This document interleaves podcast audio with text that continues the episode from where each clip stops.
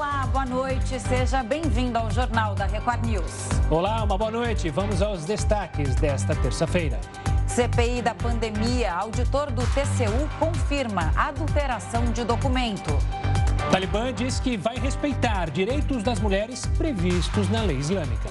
Ciclone atinge o Haiti e dificulta a busca por sobreviventes de terremoto. E ainda a FGTS vai distribuir quase todo o lucro aos trabalhadores.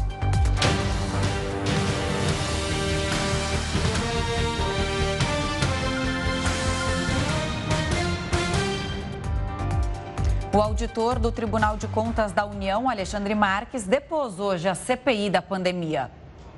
Alexandre Marques afirmou que um documento produzido por ele com dados sobre as mortes por Covid-19 foi adulterado. Isso teria acontecido antes de ser usado pelo presidente Jair Bolsonaro para questionar o número de óbitos pelo coronavírus no Brasil. Integrantes da CPI no Senado defendem que o presidente seja denunciado. O auditor do Tribunal de Contas da União disse que produziu o documento questionando o registro de mortes no país. Ele apontou uma possível supernotificação de casos por parte dos estados, mas reconheceu que o relatório não era oficial indevidamente pelo fato de se atribuir ao Tribunal de Contas da União um arquivo é, de duas páginas não conclusivo que não era um documento oficial do tribunal. No início de junho, Bolsonaro usou o levantamento paralelo para apontar um suposto exagero nos dados, atribuindo a autoria ao TCU. A alegação foi desmentida pelo próprio tribunal. Após a declaração de Bolsonaro, uma versão do documento circulou no formato PDF e com o selo do TCU, características normalmente usadas em relatórios oficiais. Objetivamente, o senhor só fez envio do documento para o seu pai? Exatamente, em Word. E seu pai lhe informou que fez o envio para quem? Para o presidente da República, o mesmo arquivo em Word, que ele me falou. O auditor do TCU negou que a alteração tenha sido feita pelo pai e disse não saber a origem da adulteração. Bom, vamos então agora a Brasília com o repórter Yuri Ascar. Yuri, uma boa noite. Hoje foi um dia difícil para o presidente Jair Bolsonaro na CPI da pandemia, com as afirmações que a gente acabou de ouvir do servidor do TCU, Alexandre Marques, não é isso?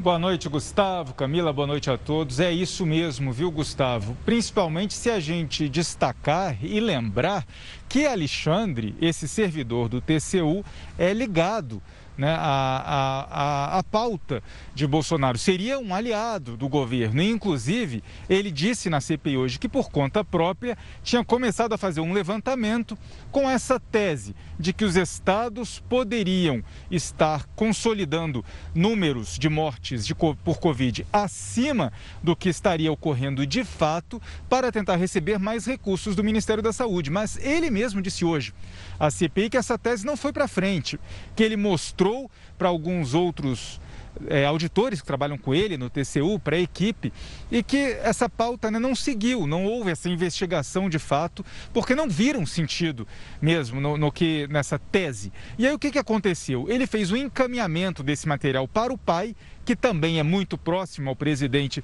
Jair Bolsonaro, e ele disse aos senadores, né, isso que é importante a gente destacar, que esse texto foi enviado sem um, um, documento, sem ser um documento oficial do Tribunal de Contas da União. Não havia nenhuma menção do TCU no documento, era apenas um texto. E aí o pai teria reencaminhado o texto diretamente para o presidente Jair Bolsonaro. E aí, Bolsonaro apresenta depois esse texto a alguns jornalistas e a algum, alguns blogs de apoio ao presidente Bolsonaro, já com uma inscrição né, acima, ah, escrito por extenso, Tribunal de Contas da União. Então, os senadores, a partir dessa declaração de Alexandre, do servidor, que já é investigado no TCU exatamente por essa publicação de Bolsonaro, os senadores agora entendem que o presidente pode vir a ser suspeito de falsificação de documentos. Então, em um momento que a CPI já andava para alguns depoimentos cansativos, sem grandes novidades, nós temos mais uma pauta, mais um assunto que pode incomodar a base aliada e o governo Bolsonaro, com mais uma frente de uma possível investigação surgindo há pouco mais de um mês aí da previsão do fim dos trabalhos dessa CPI no Senado. Gustavo, Camila. O Yuri que está combinando hoje com o fundo e a gravata. Yuri, fica aqui com a gente, a gente vai trazer várias notícias de Brasília, inclusive da Câmara dos Deputados, porque as discussões da reforma do imposto de renda foram adiadas mais uma vez. A nova discussão deve acontecer na semana que vem. Yuri, segura um pouco aí, porque outra notícia é que o ministro da Defesa, Braga Neto, foi convidado à Câmara dos Deputados para dar explicações sobre a suposta ameaça em favor do voto impresso. Isso depois que blindados das Forças Armadas desfilaram pela Praça dos Três Poderes na última terça-feira. Braga Neto reiterou que não fez ameaças à realização das eleições do ano que vem, caso o voto impresso não fosse aprovado, mas citou o artigo 142 da Constituição, que submete as Forças Armadas à autoridade autoridade suprema do presidente da República. Yuri, e aí comentar com você aqui, né? O ministro contestou também que a nota assinada por ele, pelos comandantes do Exército, da Aeronáutica e da Marinha, em resposta ao presidente da CPI, Omar Aziz, tenha sido desrespeitosa. E aí gerou polêmica entre os deputados quando afirmou que não houve ditadura no Brasil, né? Olha só, Camila, esse foi o ponto principal que gerou mais repercussão entre os deputados, viu? Quando o general Braga Neto, que é o ministro da Defesa, diz que não houve ditadura no Brasil, muitos parlamentares, principalmente aqueles da oposição, entenderam que isso é uma ofensa às famílias de pessoas que foram torturadas, que foram mortas e que estão até hoje desaparecidas, exatamente em razão desse regime né, que se assentou principalmente depois do AI-5, em 1968. Então, a ditadura militar no Brasil, ela teve alguns períodos né, de maior repressão, com quebra, inclusive, dos direitos mais básicos das pessoas e outros momentos de menor repressão, como na reabertura e também no primeiro momento, logo depois ali em 1964. O AI-5, que teria sido esse divisor de águas. A partir do AI-5, segundo praticamente todos os estudiosos, os historiadores, não é possível dizer que não houve uma ditadura no país. Mas nos bastidores do Palácio do Planalto já circulava a informação de que o general iria ser bastante brando, calmo, tranquilo, ponderado nesse encontro na Câmara, que foi um encontro conjunto, né, uma audiência conjunta de três comissões para que o ministro da Defesa se explicasse sobre se teria ou não feito ameaças, enviado recados por interlocutores ao presidente da Câmara, Arthur Lira, cobrando que a PEC do voto impresso fosse aprovada pela Casa. Caso contrário, não haveria eleições no ano que vem.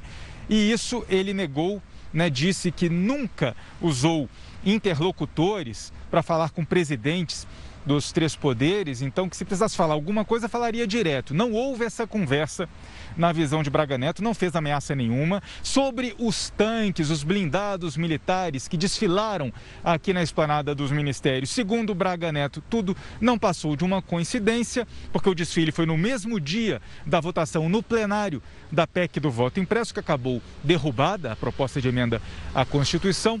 Ele disse que já estava prevista, já estava agendada essa exposição, o desfile dos blindados, muito antes da decisão de Arthur Lira de colocar no plenário da casa para análise.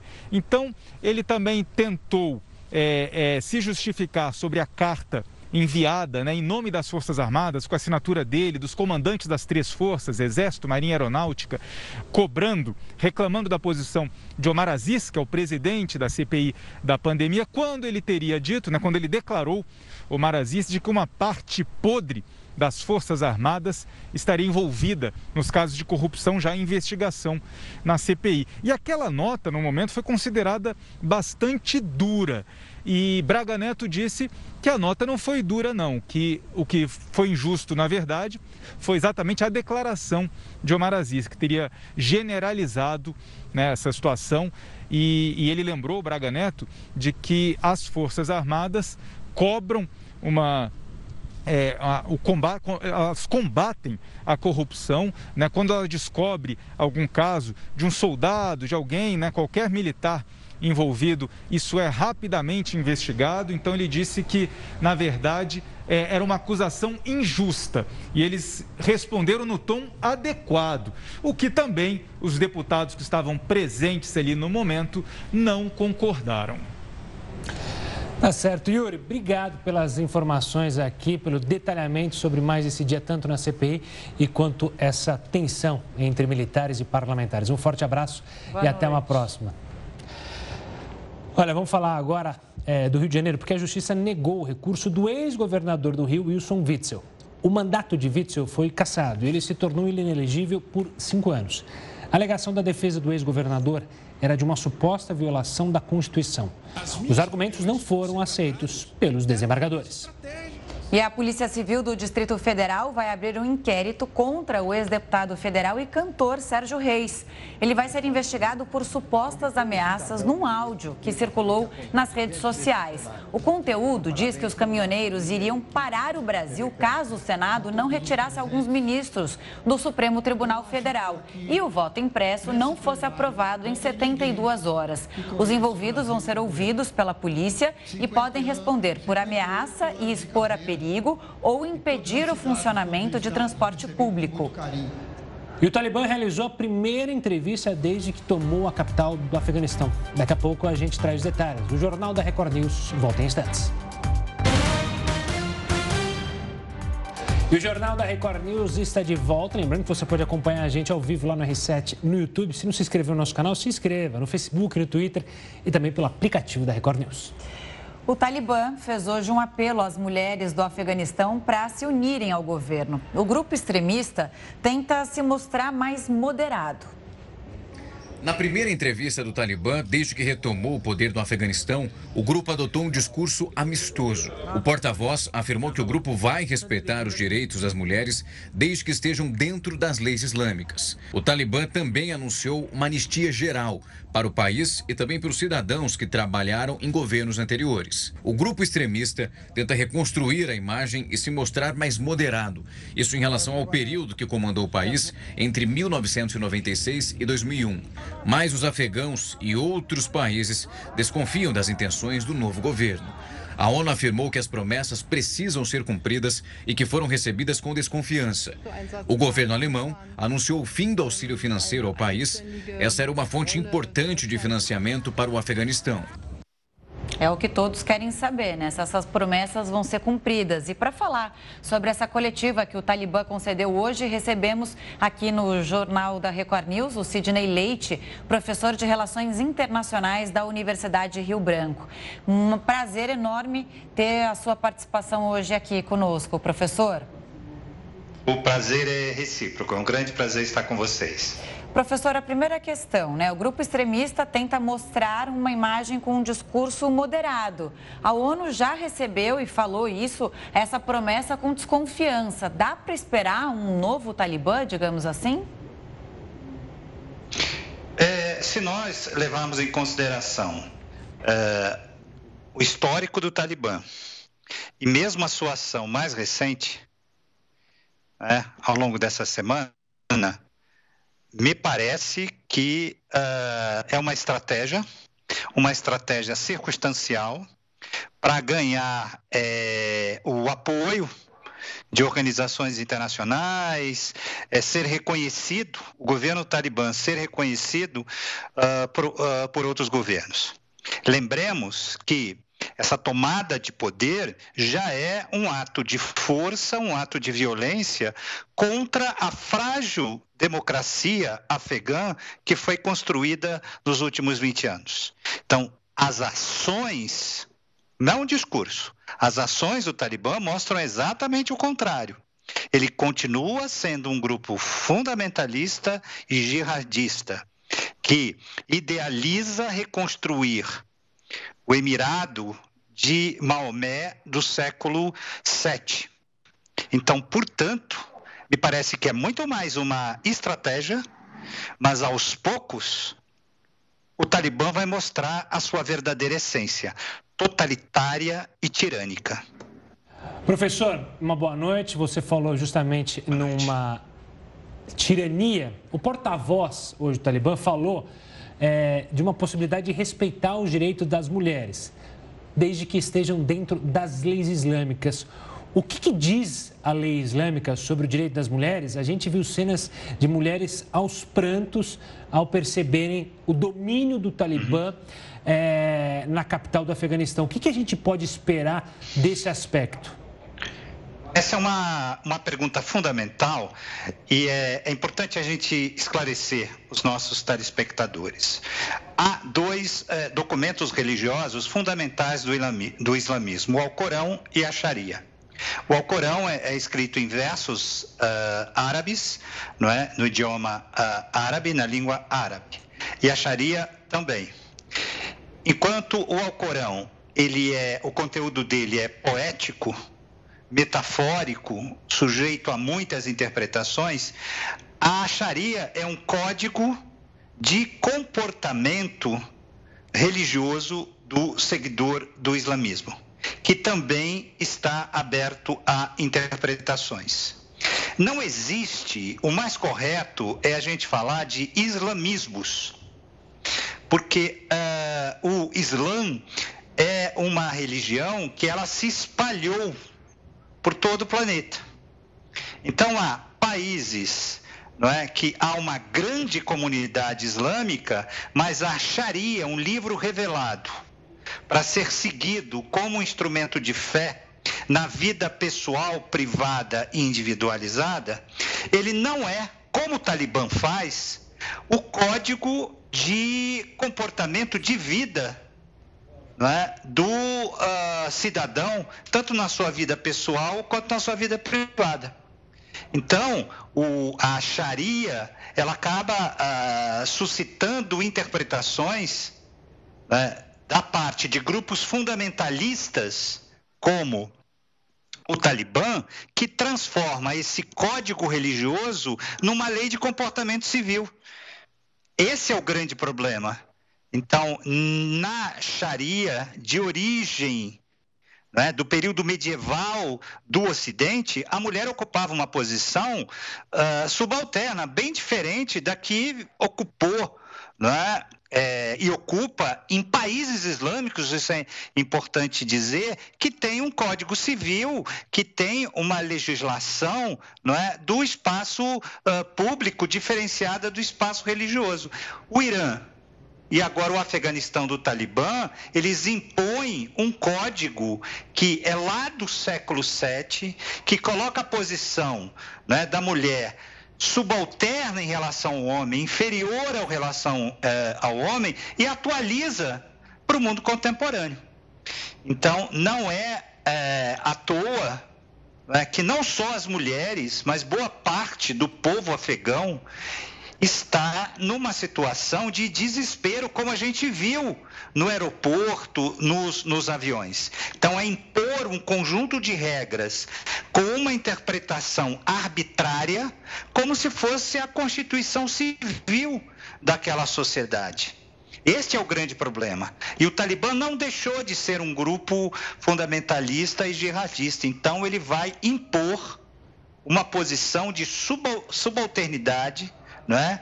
e tratar as mulheres de forma extremamente violenta, como fizeram no passado e já estão começando a fazer no presente, apesar desse discurso né? para, ah, para fora. Mas para dentro, o povo afegão eh, vive eh, um dos seus piores momentos ao longo da história. Pois é, as penas são muito duras e muito violentas, né? As mulheres podem ser apedrejadas, os homens também vão à pena de morte. As mulheres, quando são adúlteras, elas são mortas, né? Muitas vezes elas são chicoteadas. É importante a gente traduzir isso aqui, né? O que, o que pode acontecer com quem desrespeitar as leis islâmicas na interpretação desse grupo fundamentalista. E o senhor bem disse aqui, né? Ontem a gente viu cenas de completo desespero. Os refugiados é, tentando sair de, a qualquer forma do país. O que, que isso representa? Que as pessoas não queriam ficar lá de jeito nenhum. Elas arriscaram a vida né, ao se pendurar nas asas de aviões, por exemplo. Agora, já é exagero a gente falar numa crise humanitária, já que muita gente tenta sair do Afeganistão, muita gente já conseguiu, mas tem muita gente ainda a tentar sair do país? Excelente é, pergunta. A rigor, o Afeganistão vive uma crise humanitária desde os anos 80 do século passado. Essa, essa crise só foi se acentuando. O pior momento foi exatamente de 96, como a matéria mostrou muito bem, de 1996 a 2001, quando esse grupo tirânico, sanguinário, esteve no poder. Isso continuou mesmo com a, a presença não é, é norte-americana, ajuda é, internacional. O que haverá daqui para frente é o agravamento dessa crise comunitária. E é, comunitária humanitária. Boa parte da população afegã vai procurar as fronteiras e, e fugir. Né? desse, desse contexto. Então, a crise humanitária, ela não é uma circunstância no Afeganistão, ela é a realidade do cotidiano, que se agrava com a, a ascensão deste grupo fundamentalista e jihadista, quer dizer, que tem a guerra como uh, ferramenta de exercício uh, do poder. Esse discurso democrático de aceitação uh, das questões de gênero é uma estratégia discursiva que só os incautos podem acreditar. Professor, muito obrigado pela participação aqui conosco e pelas explicações. Infelizmente, obviamente, de um momento não muito bom justamente no mundo. Obrigado e até uma próxima. E agora a gente vai com a opinião do colunista Augusto Nunes. Boa noite, Augusto. Boa noite, Camila. Boa noite, Gustavo. Boa noite a você que nos acompanha. Para justificar a retirada das tropas estacionadas no Afeganistão desde 2001, o presidente dos Estados Unidos, Joe Biden, alegou que apenas resolveu fazer o que prometeram vários dos seus antecessores no cargo. Essa explicação confirma que o atual inquilino da Casa Branca planejava há tempos repatriar os soldados em ação naquele país e torna ainda mais desconcertante o amadorismo da operação, escancarado pelas imagens que documentam o desespero dos afegãos diante do regresso do Talibã ao poder.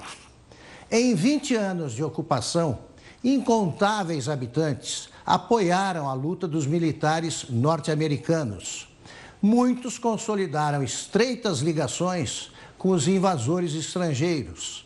Apavorados com o triunfo do primitivismo islâmico, esses afegãos até se penduram no casco de aviões que decolam do aeroporto de Cabul rumo a áreas menos conflagradas. O show de horrores poderia ser evitado com uma medida elementar retirar primeiro os civis em perigo e depois embarcar as tropas para a viagem de volta. Simples assim. Obrigada, Augusto. Seja bem-vindo de volta. E a Câmara dos Deputados aprovou agora há pouco em segundo turno, a PEC que retoma coligações eleitorais. O texto base foi aprovado com 347 votos favoráveis e 135 contra. A formação de coligações permite que os partidos criem blocos de aliança para a disputa proporcional das eleições. O texto segue agora para o Senado. E o avanço da variante Delta sobrecarrega hospitais do Rio de Janeiro. O Jornal da Record News volta já. E o Jornal da Record News já está de volta. O avanço da variante Delta sobrecarrega hospitais das redes públicas e privadas da cidade do Rio. A variante Delta corresponde a 60% das amostras analisadas em todo o estado. Na capital, mais da metade dos pacientes foi infectada com essa variante. E de acordo com a Associação de Hospitais Privados no estado do Rio, nos últimos 15 dias, aumentou entre 30% e 40% a quantidade de pacientes com Covid-19 que procurou pela rede privada. Alas destinadas aos pacientes com a doença foram reabertas, espaços de atendimentos ampliados para tentar conter a lotação. E sete municípios do Rio de Janeiro estão com todos os leitos de UTI da rede pública ocupados. Quem tem mais informações para a gente é o repórter Marcos Marinho. Marcos, boa noite. Seja bem-vindo aqui ao JR News. Perguntar o seguinte: o que, que, diz então o governo do estado sobre essa situação no Rio de Janeiro, né? A gente já tem é, algumas cidades dizendo que são o epicentro da variante Delta e muitos hospitais lotados com nenhum leito a ser aberto no curto prazo. E agora? Exatamente, a situação está muito complicada. Boa noite, Camila. Boa noite, Gustavo. Boa noite a todos que acompanham o Jornal da Record News. São sete municípios, municípios do interior, municípios da região serrana do estado do Rio de Janeiro, que já estão superlotados, tanto hospitais da rede pública quanto hospitais da rede privada, sem leitos e as pessoas ficam sem saber o que fazer. Bom, as autoridades decidiram o seguinte: a Secretaria Estadual de Saúde já anunciou que vai contratar 150 leitos. Serão 100 leitos de UTI e outros 50 de enfermaria nos próximos dias. A previsão é que seja dentro de pelo menos 15 dias, mas a intenção das autoridades é antecipar essa contratação. Estipularam esse prazo de 15 dias, mas estão tentando acelerar os trâmites para, enfim, eh, fazer essa contratação contratação o mais rápido possível. Os municípios que estão enfrentando esse problema, sete municípios do interior e da região serrana, são os seguintes: são é, Bom Jesus do Itabapoana, Cantagalo, Itaguaí, Itaperuna, Miracema, Nova Friburgo e Teresópolis. Esses dois últimos na região serrana do Rio de Janeiro, região também que sofreu muito com o avanço da variante Delta. A situação realmente é muito complicada. Aqui na capital e também em Duque de Caxias, na Baixada Fluminense, a taxa de ocupação já passa de 90%. Ou seja, os leitos estão cada vez mais ocupados e os hospitais, tanto aqui da capital quanto de Duque de Caxias, podem ficar superlotados sem vagas a qualquer momento. Dessa taxa de 90%, 60% das internações já são internações referentes à variante Delta. Esses exames, os últimos exames feitos em pacientes no estado do Rio de Janeiro, segundo a Secretaria Estadual de Saúde, a maioria desses exames já detectou a variante Delta, que é uma variante muito forte, uma variante letal e que está avançando ah, muito rápido aqui pelo estado do Rio de Janeiro. Outra situação que preocupa as autoridades é que muita gente tem deixado a segunda dose de lado. Muitos pacientes foram aos postos de saúde, receberam a primeira vacina, a primeira dose da imunização e estão deixando de lado a segunda dose, acreditando que já estão completamente protegidos apenas com uma dose da vacina, o que, claro, todos os médicos alertam que é um erro. Ah, o ciclo vacinal precisa ser completado com as duas doses, ou no caso da Janssen, a vacina da Janssen, somente essa é que é apenas uma dose. Além disso, com relação à segunda dose da vacina, muitos pacientes preocupados também, porque em algumas situações, em alguns postos, teve paciente que não encontrou a vacina. Semana passada, por exemplo, o calendário de vacinação aqui na capital, aqui no município do Rio de Janeiro, sofreu aí algumas alterações porque houve, entre... houve demora, houve atrasos na entrega das vacinas. E o que vai acontecer agora? A exemplo de São Paulo, o governo do Rio também autorizou o uso da vacina da Pfizer como substituta da segunda dose da AstraZeneca. Então, os pacientes que tomaram a primeira dose da AstraZeneca, quando chegar agora o dia da segunda dose, se não tiver a vacina da AstraZeneca no posto, eles poderão receber a vacina da Pfizer. Segundo as autoridades de saúde, já está tudo confirmado e a vacina também é eficaz, é tão eficaz, todas são eficazes e essa vacina então funciona muito bem, segundo as autoridades, como uma segunda dose, uma opção da vacina AstraZeneca. A grande preocupação aqui no estado do Rio de Janeiro. É justamente isso: o avanço da variante Delta e, claro, a taxa de ocupação nos postos, na, nos hospitais, tanto públicos quanto privados, porque a todo instante surgem novos pacientes, novos casos que procuram as unidades médicas relatando falta de ar, relatando a perda do olfato e do paladar, enfim, casos confirmados de coronavírus e principalmente, claro, agora com a variante Delta que está muito forte aqui no estado do Rio Gustavo e Camila. Só para confirmar um dado aqui, 60% 28% das internações elas já acontecem por causa da variante Delta. E aí, complementando aqui, a, se não me engano, a vacinação no Rio de Janeiro está da seguinte forma: 50% da população adulta já se vacinou com a primeira dose e apenas 28% se vacinou com a segunda dose. Então fica aí o alerta: uma dose só não é suficiente para proteção total da pessoa contra a variante Delta, principalmente, que é a mais transmissível, né, Marcos? Exatamente, essa é a grande preocupação das autoridades porque as pessoas precisam se imunizar e muita gente só acha que fica completamente vacinada, protegida com uma das doses, o que é totalmente errado, segundo a própria Secretaria Estadual de Saúde, segundo o Conselho de Medicina, enfim, todos os profissionais de saúde já alertam o tempo inteiro que é preciso sim tomar as duas doses da vacina. E Camila, a variante Delta é a que mais preocupa agora as autoridades. 60% das internações já são referentes à variante Delta. E lembrando, Rio de Janeiro, capital, e Duque de Caxias, na Baixada Fluminense, município vizinho, aqui ao lado da capital, já estão com a taxa de ocupação acima de 90% dos leitos. Daqui a pouco não vai ter mais leitos se continuar assim. Por isso existe essa preocupação das autoridades de contratar mais 150 leitos da rede pública. Camila. É a tragédia que se repete, né? Obrigado pelas informações, Marcos. Uma ótima noite. O Marcos falava justamente de São Paulo. O comércio aqui em São Paulo foi liberado para funcionar sem limite de horário e ocupação. O relaxamento é consequência da queda em mortes e contaminações pelo coronavírus no estado. O setor comemora e já pensa em contratar. A expectativa é que o faturamento cresça 40% até o fim do ano. Os protocolos de segurança devem ser mantidos e as prefeituras podem definir as regras de funcionamento do comércio em cada cidade. A gente está vendo a flexibilização né, aqui em São Paulo e a gente vê o exemplo do Rio de Janeiro e de vários países ao redor do mundo que sofrem com a variante Delta. Vamos ver o que vai acontecer. A gente devia aprender com outros exemplos. E ainda falando de São Paulo, mais de duas mil pessoas assinaram o termo de recusa da vacina contra a Covid-19. Isso só na cidade, na capital. A assinatura atende à lei contra os chamados sommeliers a, em vigor há apenas 20 dias, a lei exige que a pessoa que se recusar a tomar a vacina assine um documento. Quem fizer isso pode voltar para a fila quando o calendário de vacinação dos grupos que tinham sido estabelecidos primeiro chegar ao fim. Voltando a falar do cenário internacional, Haiti foi atingido agora por um ciclone tropical. Isso dois dias depois de um forte terremoto.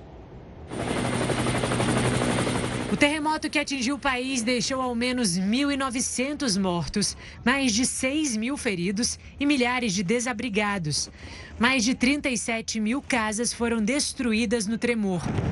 Agora, o ciclone tropical Grace aumenta os riscos de deslizamentos e de enchentes.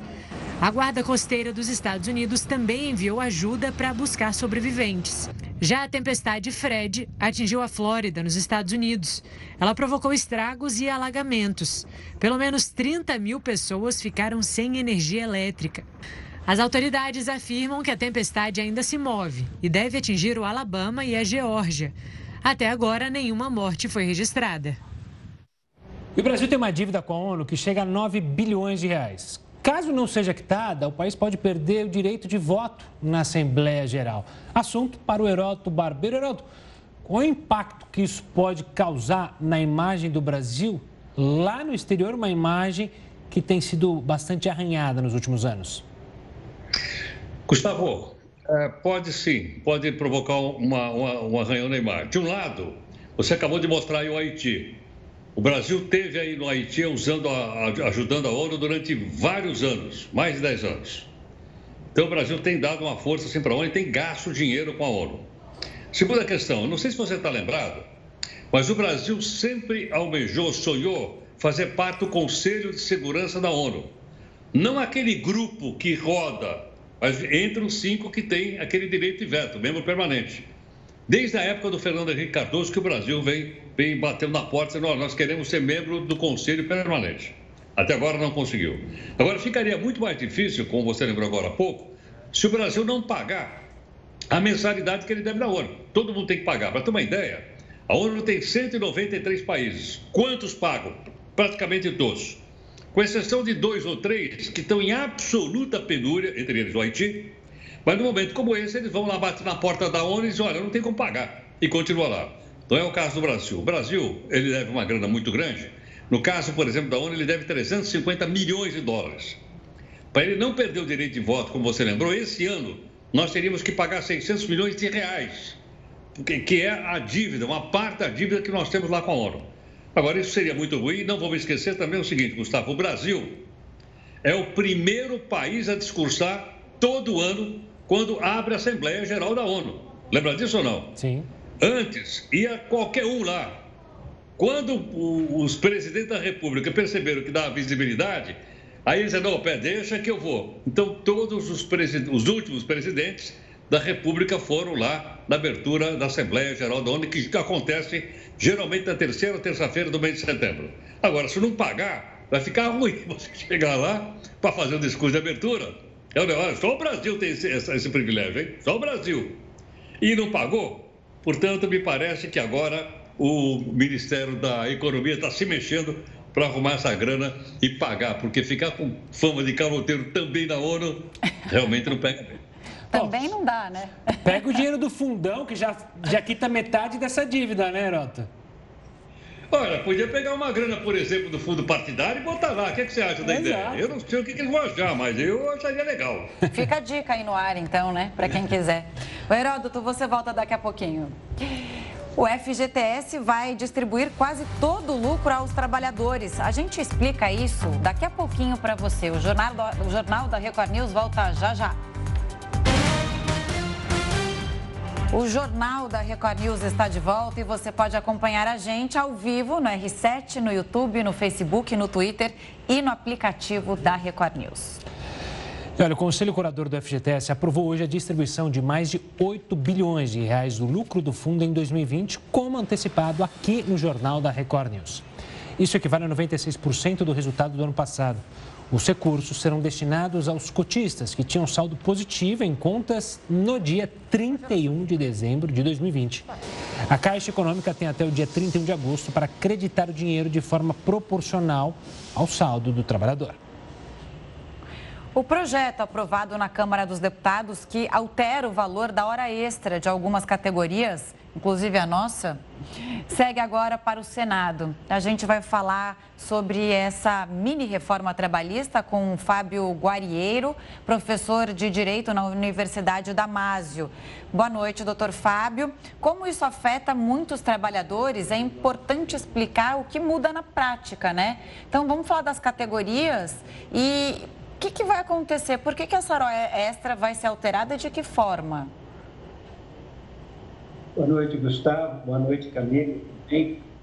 Há um projeto que visa alterar a legislação específica para certas categorias, inclusive a do bancário, a de vocês, né, a do jornalista, do operador de telemarketing, que tem por finalidade aumentar a jornada de vocês para oito horas. É, é, é, a intenção é de padronizar a jornada diária em oito horas, que é a regra utilizada pela Constituição. E, caso vocês trabalhem em jornada superior, além do limite normal, receber um adicional de apenas 20% a título de hora extra. É um projeto polêmico em dois grandes sentidos. Primeiro, porque a legislação trabalhista traz regras protetivas em geral para todo trabalhador, e para certos tipos de trabalhadores, a legislação traz uma lei protetiva um pouco mais, um pouco além do normal, por conta das peculiaridades e especificidades de cada caso. Então, por exemplo, o jornalista tem dia, jornada máxima diária de 5 horas, o bancário de 6 horas, porque são profissões que demandam um esforço é, intelectual muito grande. É uma profissão estressante, né? A gente vê vocês aí no estúdio, né, o Gustavo, todo bonitão, alinhado, você aí, Camila, mas a gente sabe a correria que existe por trás, né? O repórter na rua, a edição, a pauta da, da reportagem, o pessoal da mesa, tudo. Então, certas profissões, por terem uma demanda de esforço muito grande, têm uma regulamentação própria. essa mini reforma tem como primeira meta praticamente padronizar todos com uma jornada de oito horas e é, prever o pagamento do adicional de hora extra em 20%, o que está aparecendo ser inconstitucional, porque o artigo 7 inciso 16 da Constituição, prevê que o adicional de hora extra é de no mínimo 50%, de forma que qualquer adicional inferior a 50% previsto numa lei infraconstitucional soa como um ar de inconstitucionalidade muito grande. Vamos ver se o Senado vai aprovar esse projeto que foi, no primeiro momento, aprovado pela Câmara dos Deputados. Só um comentário, né? Padronizar, tudo bem, né? Mas poderia padronizar, por exemplo, também é, a profissão de político, né? Porque a gente trabalha de segunda a sexta. Político, muitas vezes, trabalha de terça a quinta e não oito horas. Mas, enfim. Você esqueceu dos nossos plantões, hein? É, tem os plantões, que político também não tem plantão. Mas, enfim, é, voltando ao tema da nossa entrevista, professor, professor não, doutor Fábio, a mudança valeria, caso seja aprovada, para todos que já estão trabalhando em redações, nos bancos das categorias ou apenas para novos contratados? O Gustavo, a lei teria eficácia imediata para todos, tá? É, assim como houve na reforma trabalhista em 2017, com a Lei 13467. Os institutos que foram alterados pela reforma trabalhista em 2017 atingiram tanto os contratos que já estavam em andamento quanto os novos contratos. Então, essa distinção não, não seria aplicada. Ela teria um efeito é, erga omnes, né, geral para todos os trabalhadores, aqueles que já têm vínculo em andamento e aqueles que virão a ter vínculo formado. Doutor Fábio, é, você já mencionou né, que ela é polêmica. Você imagina que se passar, ainda tem que passar é, pelas duas casas, ela pode ir parar no Supremo Tribunal Federal, ou seja, é, sindicatos ou até mesmo é, oposicionistas podem declarar ela ou pedir para que seja inconstitucional a medida?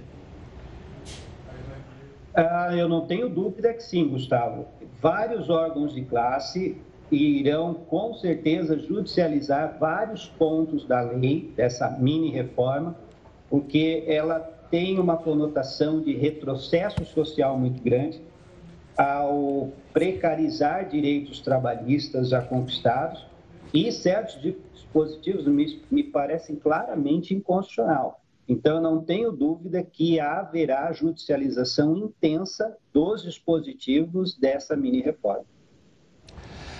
Doutor Fábio, obrigado pela participação, pela explicação. E vamos ver o que vai acontecer com essa mini-reforma. Ao longo da semana também a gente vai abordar outros pontos. Um forte abraço e até uma próxima. Olha, o secretário de Administração Penitenciária do Rio de Janeiro foi preso hoje, suspeito de negociar favores com líderes da principal facção criminosa do estado. Rafael Montenegro foi preso em casa. No apartamento foram encontrados cerca de 250 mil reais em dinheiro. Os subsecretários Wellington Nunes da Silva e Sandro Farias de Menes também foram detidos. Agora a investigação apura se eles também recebiam dinheiro em troca dos favores.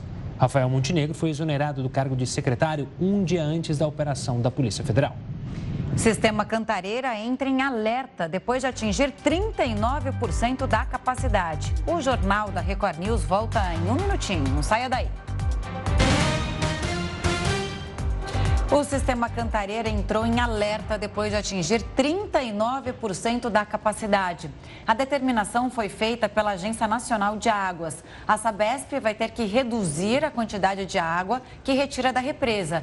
O sistema Cantareira é o principal, é o responsável, na verdade, pelo abastecimento de água da Grande São Paulo. Cerca de 9 milhões de pessoas da região metropolitana recebem água do local. E olha só, a gente vê aí imagens do sistema Cantareira. A gente já viveu um racionamento de água em São Paulo, a gente sabe como é. Eles, o governo do estado, na época, teve que fazer uma operação para usar o volume morto. Né? Usar o volume morto da represa Cantareira, é. usou outras, né? Eles, eles fizeram umas obras e eles Sim. conseguiram usar água de outros sistemas da, da região. E é bom lembrar que a falta de água não afeta só a nossa vida cotidiana, mas também pode afetar justamente a recuperação econômica.